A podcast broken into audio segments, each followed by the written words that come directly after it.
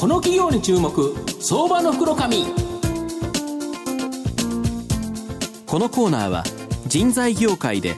他社がやらない真似できないを実現する企業インターワークスの提供 SBI 証券の政策協力でお送りします。ここからは、相場の福の神、SBI 証券投資調査部、シニアマーケットアナリスト、藤本信之さんとともにお送りします。藤本さん、こんにちは。毎度、相場の福の神こと、藤本でございます。よろしくお願いします。為替108円ですか。ね、あっという間でしたね。強烈ですね。でトランプさんで101円20銭で止まったら一体何だったんでしょうね。本当ですねもう FX でちょっと悲惨な人がいそうな気もしますが、すね、はい、ただこの今回はですね、そのトランプ旋風にですね乗って急上昇している銘柄ご紹介したいと思ってます。今日、えー、ご紹介させていただきますのが、えー、証券コードが6240東証一部上場ヤマシンフィルター代表取締役社長の山崎敦彦さんにお越しいただいています。山崎さんよろしくお願いします。よろしくお願いします。よろしくお願いいたしますこのヤマシンフィルターさんは東証一部上場で、えー、株価が今841円ということなので、えー、売買単位100株ですから、まあ、8万円ちょっとで買えるという銘柄なんですが、はい、えー、横浜市中区桜木町にですね本社がある建設機械用のフィルター製造の製造の大手企業という形になります。で建設機械は油圧ショベル、ブルドーザー、ダンプなどですね、まあ、土木や建設作業に使われる機械ですが、まあ、検機を動かしているのは実は油圧なんですね。油圧、ねはい、で油圧を動かすには大量の油が必要なんですけどこの建設機械が動いちゃうとですね、まあ、徐々に汚れていくと。でこの汚れを取り除くのがフィルター、まあ、人体で言えばですね、まあ、腎臓の役割。これがフィルターなんですがでこのヤマシンフィルターさんは、えー、この建設機械用の油圧フィルターで世界シェアがなんと約7割と。もうグローバルニッチトップ企業という形になります。で建設機械には、まあ、新車搭載用と交換用、はいこの2つの売上高があるという形なんですが、建設機械の稼働時間に応じて、交換用フィルターは必要になっていくと。でリーマンショック以降ですね販売累積台数は10倍以上にですね建設機どんどんまあ製造してますので伸びていって交換用フィルターというのは実はまあ需要が右肩上がりに上がっていくと。うんでコピー製品も実は存在するんですけどやはりあの建設機械って高価なものなんで、まあ、これの故障の原因となってしまうと大変ということで、まあ、純正品が使われるケースが非常に多いという形になります。で新車搭載用はですね建設機械メーカーの、まあ、生産量に応じて、まあ、需要が変動するんですけど、交換用はですね建設機械の増大に応じて、まあ、安定的に伸びていってると。まあ、世界で活躍するグローバルニッチトップ企業として、まあ、今後もですね安定的な成長が期待できるという企業だと思います。であの山崎社長あの、はい、早速なんですが、はい、建設機械用フィルター油圧フィルターでは、はい、世界シェア7割とですね、まあ、圧倒的なグローバルニッチトップ企業とい。う形なんですけど、まあ、なぜそうなったか。ちょっと利用していただきたいんですが、はい、あの当社創業してからもうかれこれ六十数年経ちまして、はい、この60年の間、はい、研究メーカーさんとともにですね、はい、あの品質、性能の改良というのを取り組んできた経緯がございます。うんうん、えー、と古くはですね、うん、えー、旧ソ連時代ですが、あのパイプラインを敷設するときに、あのやはり研究を使うんですね。でシベリアで、あの冬の時期にやりますから、マイナス50度60度ということになりまして、油がですねもうバター状態というかかなり粘度が高くなります。固まってくるはい。で従来のフィルターですともうなんせもうバターですからぐんとくるとあのフィルターがぐしゃっと潰れてしまうということがあってですね例えばここんな時にはやはりそのあの粘度が濃くてもさっと抜ける露材が欲しいということで、この露材をどうしても購入露材をいろいろ世界中当たったんですけど、適切な露材がないんですね。と自分たちでもこれはもうやるしかないということで、まあ、そのぐらいから、あの内製露材開発ということを手がけまして、今はもう内製の露材を使うようにしておりまして、そういう経緯を振り重ねながら今日に来ているということで、非常にそのの提案力、開発力、これについては自信を持ってやってきております。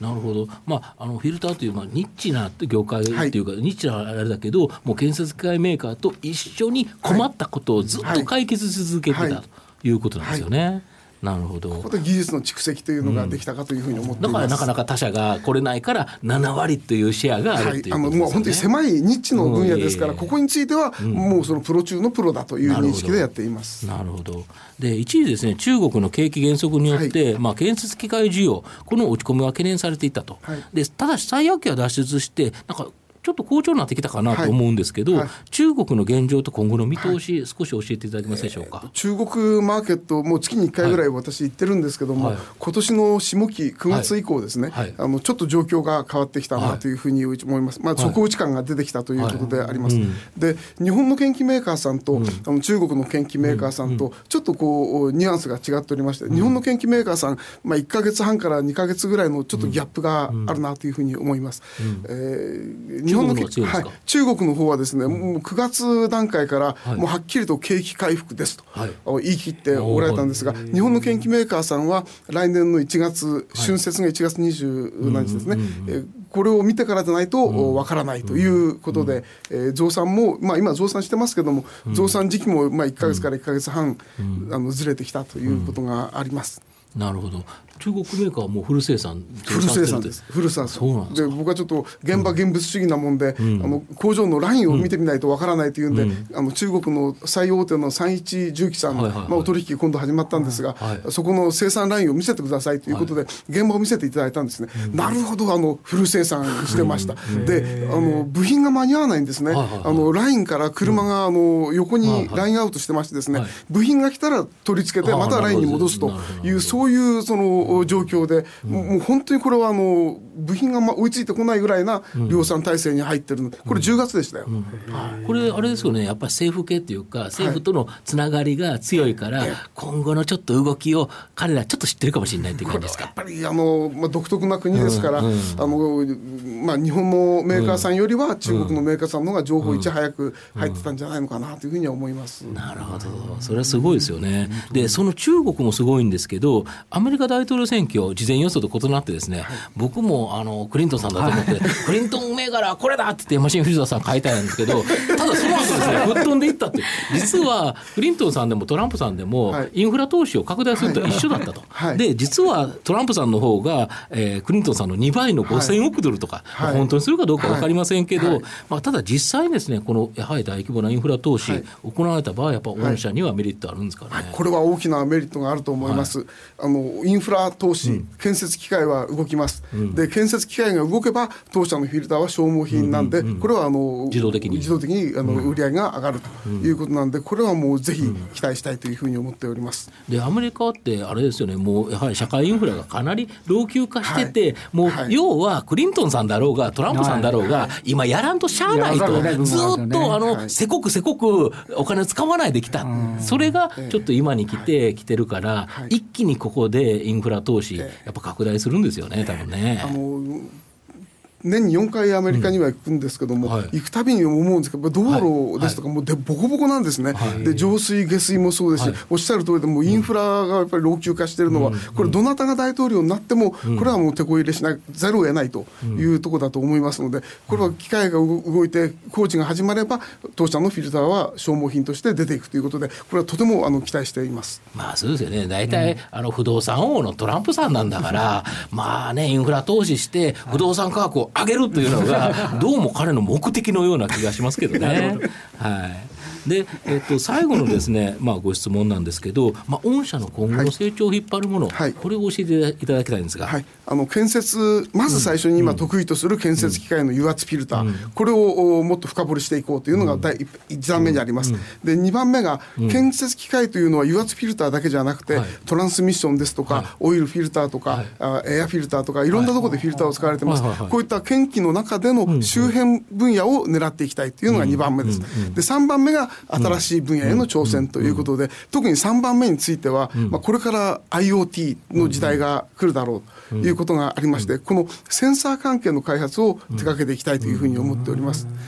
あの人間ですとね、あの病院に行って血液検査をすればですね、え肝臓が悪いとかどこが悪いからあの本当に倒れる前に精密検査した方がいいということが分かるんですけどもあの今建設機械ではそれがないんですね。検機にとっての血圧血血血というのはあの我々のフィルターが通過する、えー、作動油油なんですね。この油が今どのぐらいの正常度綺麗さの油が流れてるかっていうのを自動的にセンシングしましてですね、それを GPS で飛ばしてやる、そうすると東京にいながら、あのオーストラリアですとか、チリですとか、アフリカですとか、世界中のどの地域にいてもその機械の健康状態がチェックできるんですね。で血圧もそうですけどあの今測って高い低いと議論しても始まらないんで、これはずっと継続的に測定をしていって、その傾向を見るんですね、それで初めてちょっとおかしいということが分かるんで、これができるのはこのセンサーを開発してからじゃないとできないということがあります。次の時代は必ずこのセンサーの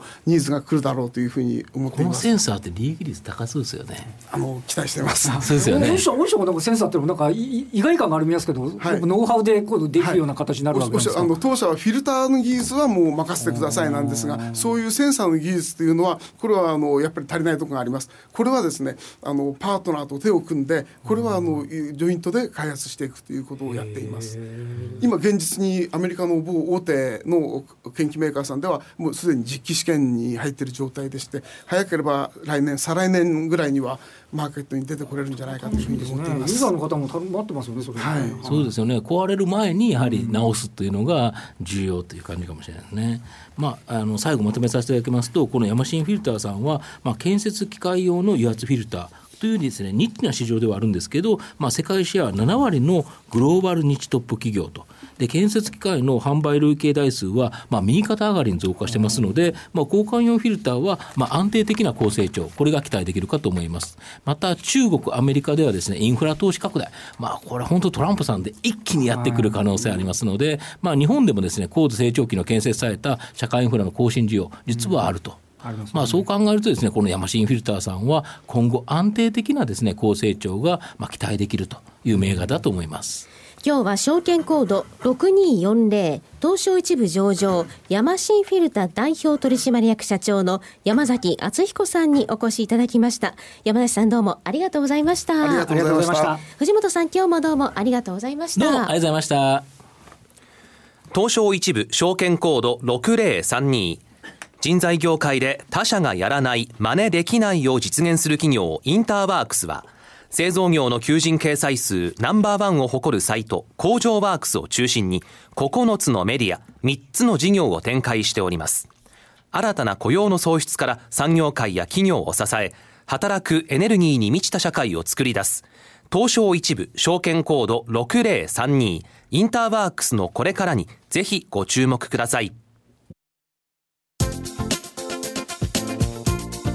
この企業に注目相場の福の神。このコーナーは人材業界で他社がやらない真似できないを実現する企業インターワークスの提供 SBI 証券の政策協力でお送りしました。